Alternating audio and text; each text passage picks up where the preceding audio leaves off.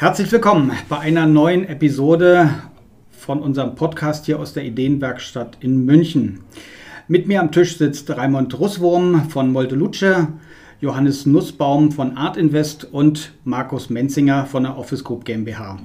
Wir wollen jetzt im September 2020 ein wenig nach vorne schauen, gerade auch mit all den Erfahrungen, die wir jetzt die letzten Monate hier machen mussten, wo sich auch rund um das Büro ja vieles verändert hat. Wir mussten uns an neue Zustände äh, gewöhnen, wir mussten versuchen zu adaptieren und uns in dieser neuen Normalität einfinden, anpassen. Und jetzt will ich die Gelegenheit nutzen, wo ich mit diesen drei Personen zusammensitze, mit ihnen gemeinsam mal zu schauen, was erleben sie gerade mit ihren Kunden, mit ihren Angeboten, wo gibt es äh, Branchen, Bereiche, von denen man was adaptieren kann, wo was lernen kann fürs Büro, wo stehen wir jetzt und wo geht die Reise hin? Große Frage, persönliche Einschätzung von euch drei. Wer möchte beginnen?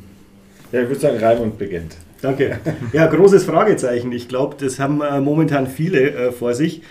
Ähm, die Situation aktuell ist einfach so, dass wir über unsere Nutzer im Office-Bereich einfach nichts wissen. Wir wissen nicht, wie die Flächen genutzt werden, beziehungsweise wie der tägliche Ablauf im Office ist.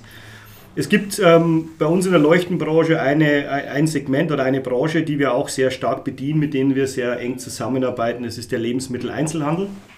Ähm, die jetzt im ersten Blick für viele nicht sehr, sehr spannend und interessant wirken, die aber unglaublich weit sind, was das Wissen über ihre Kunden betrifft.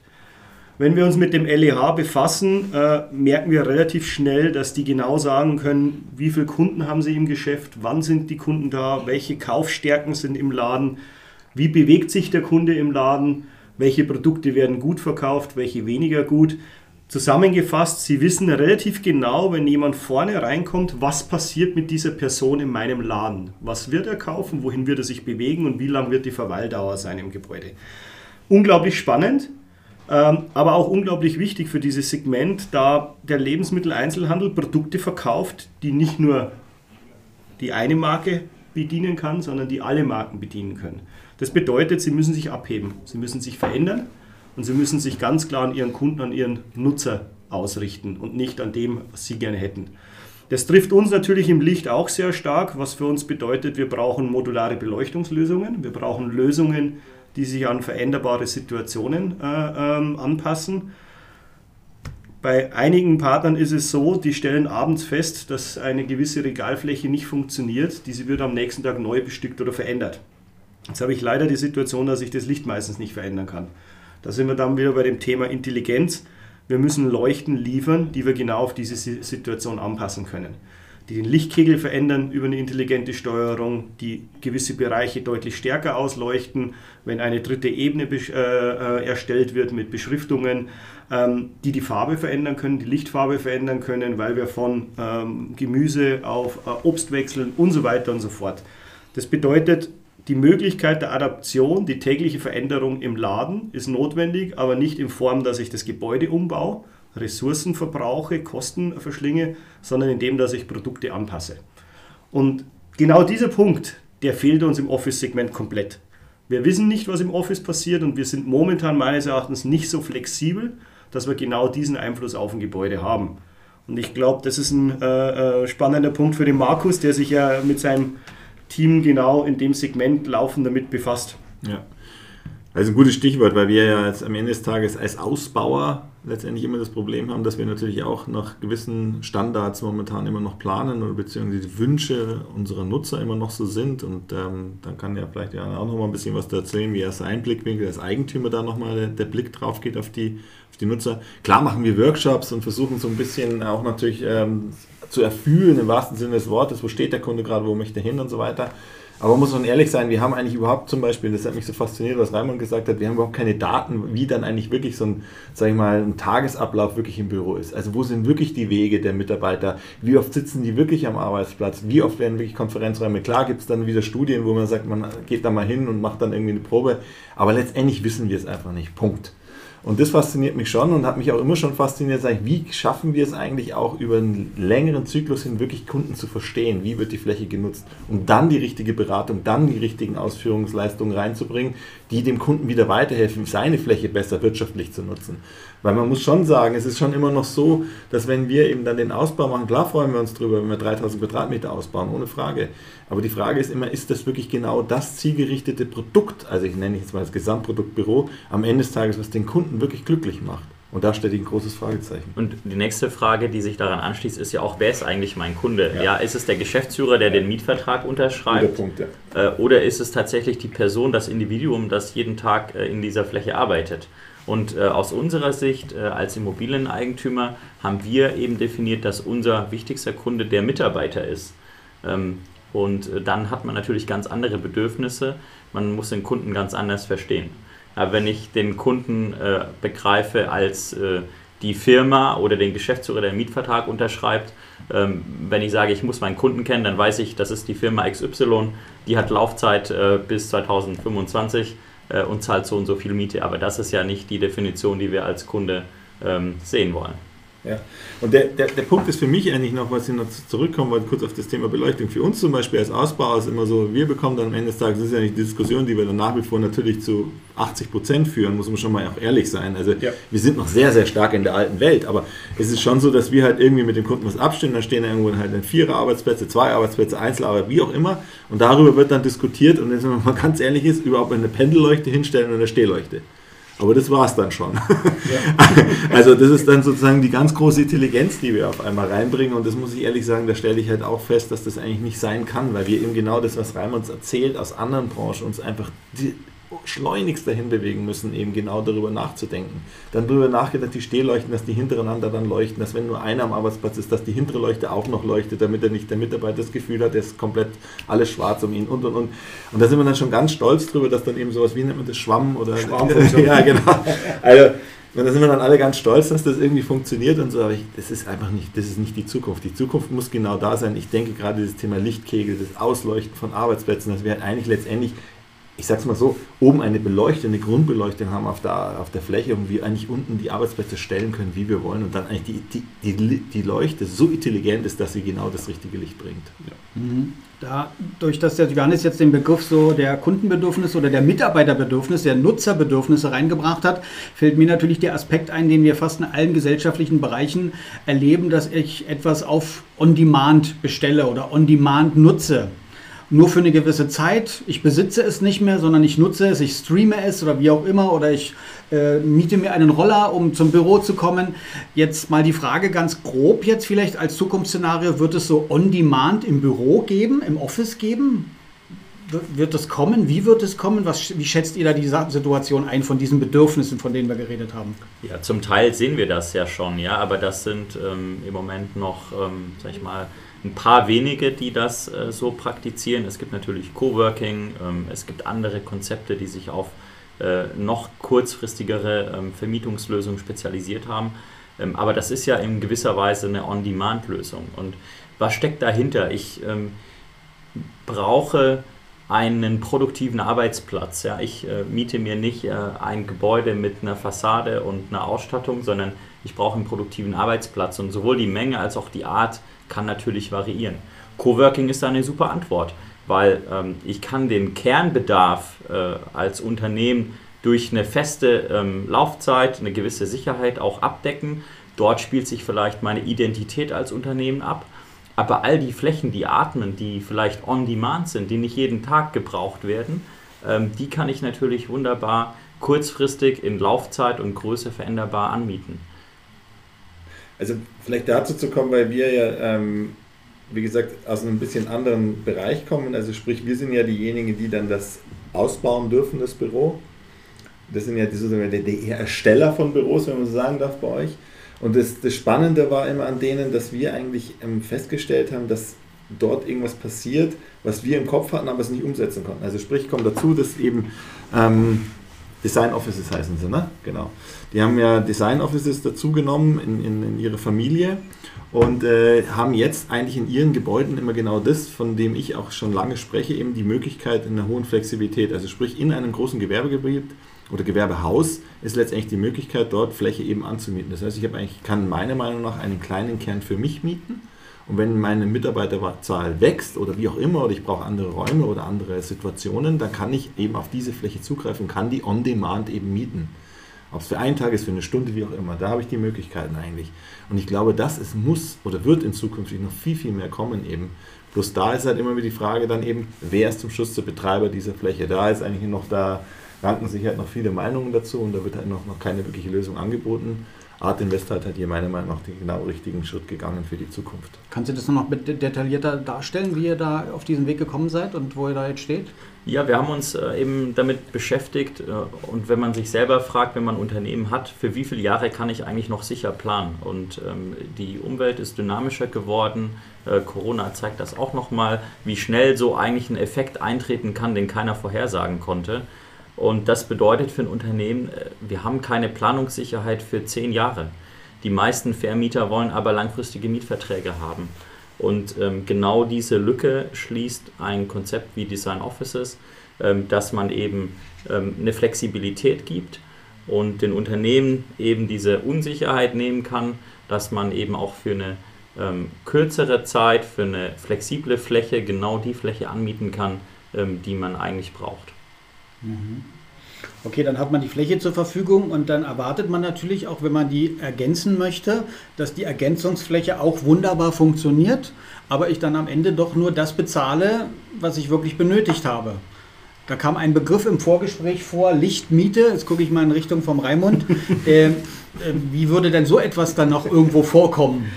Ja, das Thema Lichtmiete, der Name ist vielleicht nicht ganz richtig. Ich möchte mal den Bogen zu einer anderen Branche spannen ähm, es kennt wahrscheinlich jeder das Thema Carsharing, ist äh, mittlerweile in den Städten bekannt. Ähm, was ist Carsharing? Ich möchte von A nach B und nutze ein Medium, was mich dahin transportiert. Ich möchte aber nur diese Zeit bezahlen. Ich möchte nur in diesem Moment, wo ich das Produkt nutze, bezahlen. Warum, warum funktioniert es so gut? Verminderte Flächen in den Innenstädten. Ich will mich kostentechnisch nicht binden an ein Fahrzeug. Ich will die Folgekosten nicht tragen. Äh, und oftmals ist es auch so, dass ich das Fahrzeug den Großteil meiner Zeit nicht nutzen kann oder nicht nutzen muss. Warum denken wir im Thema Licht nicht so? Warum bezahle ich nicht äh, nur Geld, wenn ich Licht benötige? Warum kaufe ich mir eine Leuchte, die physisch immer da ist, die ich aber vielleicht nur 3-4 Prozent äh, ihrer, ihrer, ihrer Dauer, wo sie hier hängt, wirklich die, die Lichtleistung nutze? Und da denken wir weiter und haben uns überlegt, wie kann das in der Zukunft ausschauen, dass der Kunde sich nicht mehr bei uns eine Leuchte kauft, sondern er bekommt die Leuchte gestellt und er zahlt nur noch, wenn er das Licht nutzt, was die Leuchte spendet. Also wenn er den reinen Nutzen des Produktes hat, sind wir wieder bei dem Thema On Demand. Ähm, technisch ist es sehr einfach abzudecken. Über Sensoren können wir auswerten, wie lange Leuchten funktionieren. Wir können auswerten, wie viele Stunden das sie verbraucht haben. Wir könnten sogar aus der Ferne sagen, nach einem Verbrauch von 100 Stunden schalten wir das Licht ab, wenn man es genau nimmt. Warum kann man nicht in diesem Segment weiterdenken? Dann sind wir flexibel im Gebäude und ich habe eine wahnsinnige Möglichkeit, die Kosten zu reduzieren des Nutzers, weil er nutzt äh, oder er bezahlt nur noch das, was er wirklich nutzt. Und er bezahlt nicht die physische Leuchte, die im Raum hängt. Das Spannende ist ja auch der ökologische äh, Aspekt, der da drin steckt, weil ähm, ich in dem Moment auch tatsächlich für die Nut Nutzung die Kosten auslöse und das aus meiner Sicht auch dazu beitragen kann, dass man ähm, etwas bewusster mit Ressourcen umgeht. Ja. Absolut.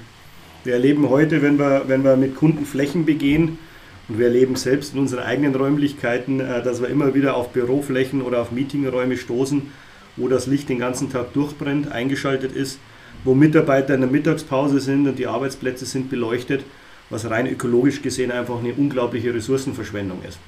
Das kann man über intelligent steuern.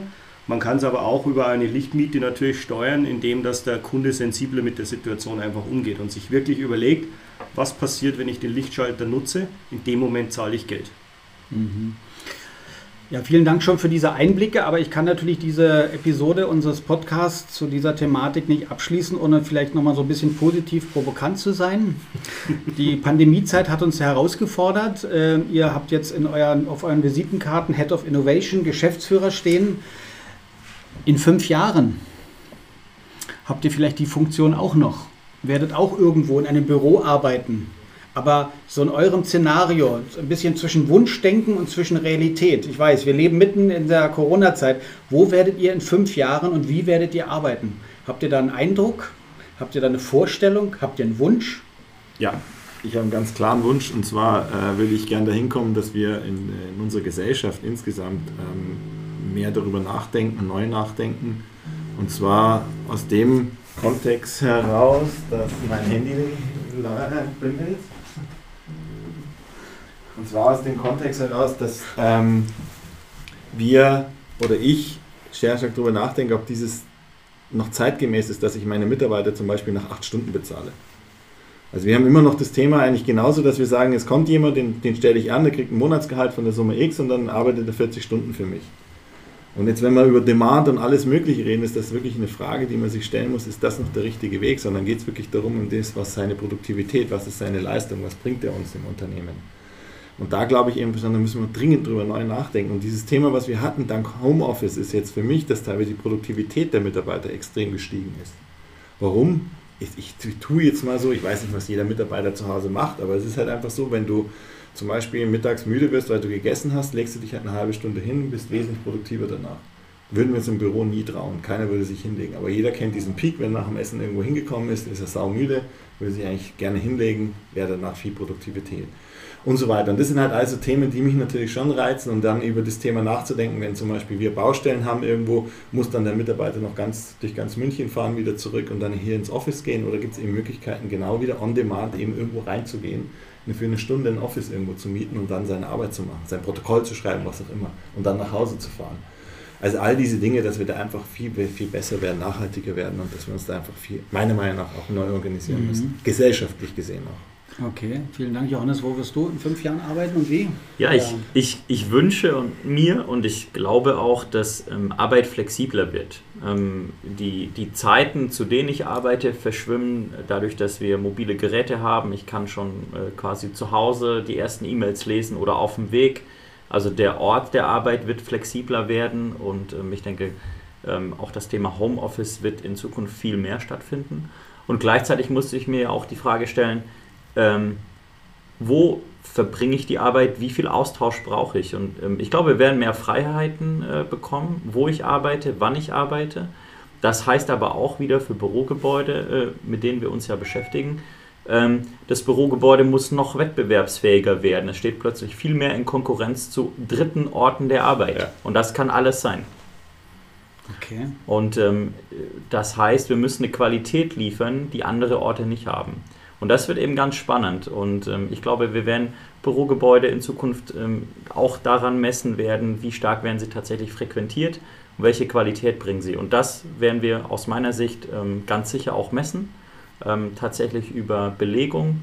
Und ähm, vielleicht wird das dann auch ein wertbeeinflussender Faktor. Nicht nur, wie viel Miete erwirtschaftet das Objekt auf dem Papier, sondern ähm, wird es auch tatsächlich genutzt. Mhm. Spannendes Thema, Johannes. Ähm, Hast dich dadurch beeinflussen lassen, aber wo selber siehst du dich, Raimund? Ah, wo ich mich sehe, da gibt es viele Ideen, wo ich mich gern sehen würde in fünf Jahren, aber äh, ich glaube, ich ähm, nehme jetzt eher mal den Blick, was glaube ich, was ist in fünf Jahren oder wie werden wir arbeiten. Ich glaube, für mich als Person gesehen wird es egal sein, wann ich arbeite und wo ich arbeite in fünf Jahren. Äh, ich werde die Arbeitsleistung erbringen müssen, wenn sie benötigt wird oder wann sie zu erfüllen ist. Und ich werde sie da erbringen müssen, wo, wo ich physisch sein muss oder wo ich physisch sein möchte. Und da sind wir genau bei dem Thema, was der Johannes gesagt hat. Äh, wir werden uns in fünf, sechs Jahren sehr genau überlegen, macht es jetzt Sinn, vielleicht eine Stunde ins Büro zu fahren und wieder eine Stunde zurückzufahren? Oder arbeite ich von zu Hause aus, weil ich viel effektiver bin, weil ich viel, äh, viel mehr leisten kann? Äh, andererseits aber auch, bin ich beim Termin in der Stadt, muss ich wieder aus der Stadt rausfahren ins Office oder gibt es irgendwo eine Fläche, eine Location, wo ich sage, hier kann ich gut arbeiten, hier kann ich mich eine Stunde vernetzen, hier kann ich meine, meine Leistung erbringen. Und da wird es zwei Facetten geben. Das ist einmal das Zeitthema. Wie viel Zeit möchte ich dafür investieren, meine Arbeitsleistung irgendwo zu erbringen? Ich bin nicht bereit, zwei Stunden in die Arbeit zu fahren. Das ist für mich verlorene Zeit.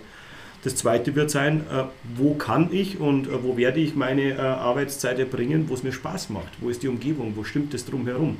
Und da sind wir in verschiedenen Facetten, ob das Optik ist, ob das die Büroflächen sind, wie schön das sie sind, ob das natürlich auch die Infrastruktur außenrum ist, die notwendig sein wird. Ähm, was, was kann mir diese Fläche bieten?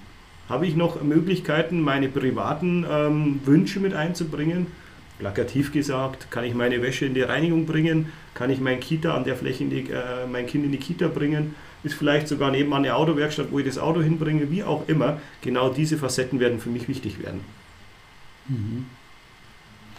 Okay, dann lasst uns mal hier gemeinsam einen Punkt setzen. Diese drei Episoden ergeben zusammen eine kleine Reihe, wo es zum einen um Einblicke ging, wie hat sich das Thema Lichtsensorik und dann auch mit dem in der Office Group als Partner entwickelt. Was sind da für Möglichkeiten?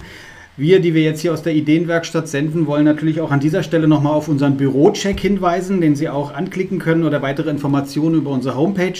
Wie ist Ihr Büro im Moment aufgemacht und an welchen Stellen könnte man aus einem klassischen Büro auch eine neue Arbeitswelt machen? Das sind spannende Themen, die wir auch versuchen zu beantworten mit dem Bürocheck. Rufen Sie dafür auch unseren Herrn Bebendorf an, der kennt sich damit aus und der kann Ihnen weiterhelfen. Zum Abschluss dieser Runde herzlichen Dank mal alle, die jetzt mit am Tisch saßen. Ja. Gerne. dass ihr dazu bereit wart. Und für die Hörer, die jetzt erst beim dritten Podcast oder der dritten Episode eingestiegen sind, es lohnt sich, die ersten beiden auch noch anzuhören. Vielen Dank für die Aufmerksamkeit. Herzlichen Dank, liebe Zuhörer, für Ihre Aufmerksamkeit. Weitere Informationen zu den Angeboten der Office Group finden Sie im Netz unter www.office-group.immobilien.